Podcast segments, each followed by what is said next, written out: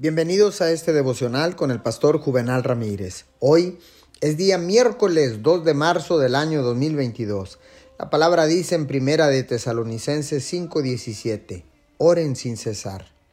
No importa quién sea o lo que hace, ya sea madre o padre, ejecutivo de negocios, mecánico o maestro de la escuela, probablemente esté ocupado.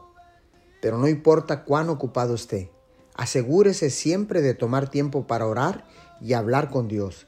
Si usted lo hace, Él escuchará y siempre le ayudará. La oración es algo que puede hacer a través del día, no importa cuántas responsabilidades tenga.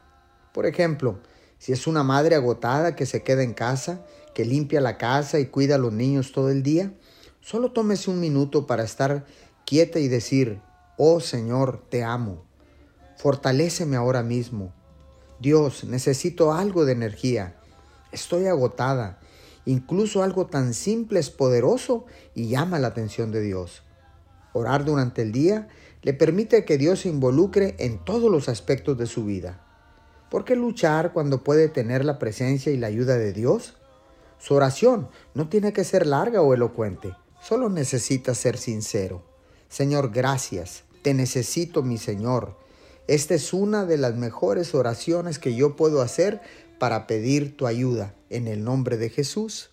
Amén y amén.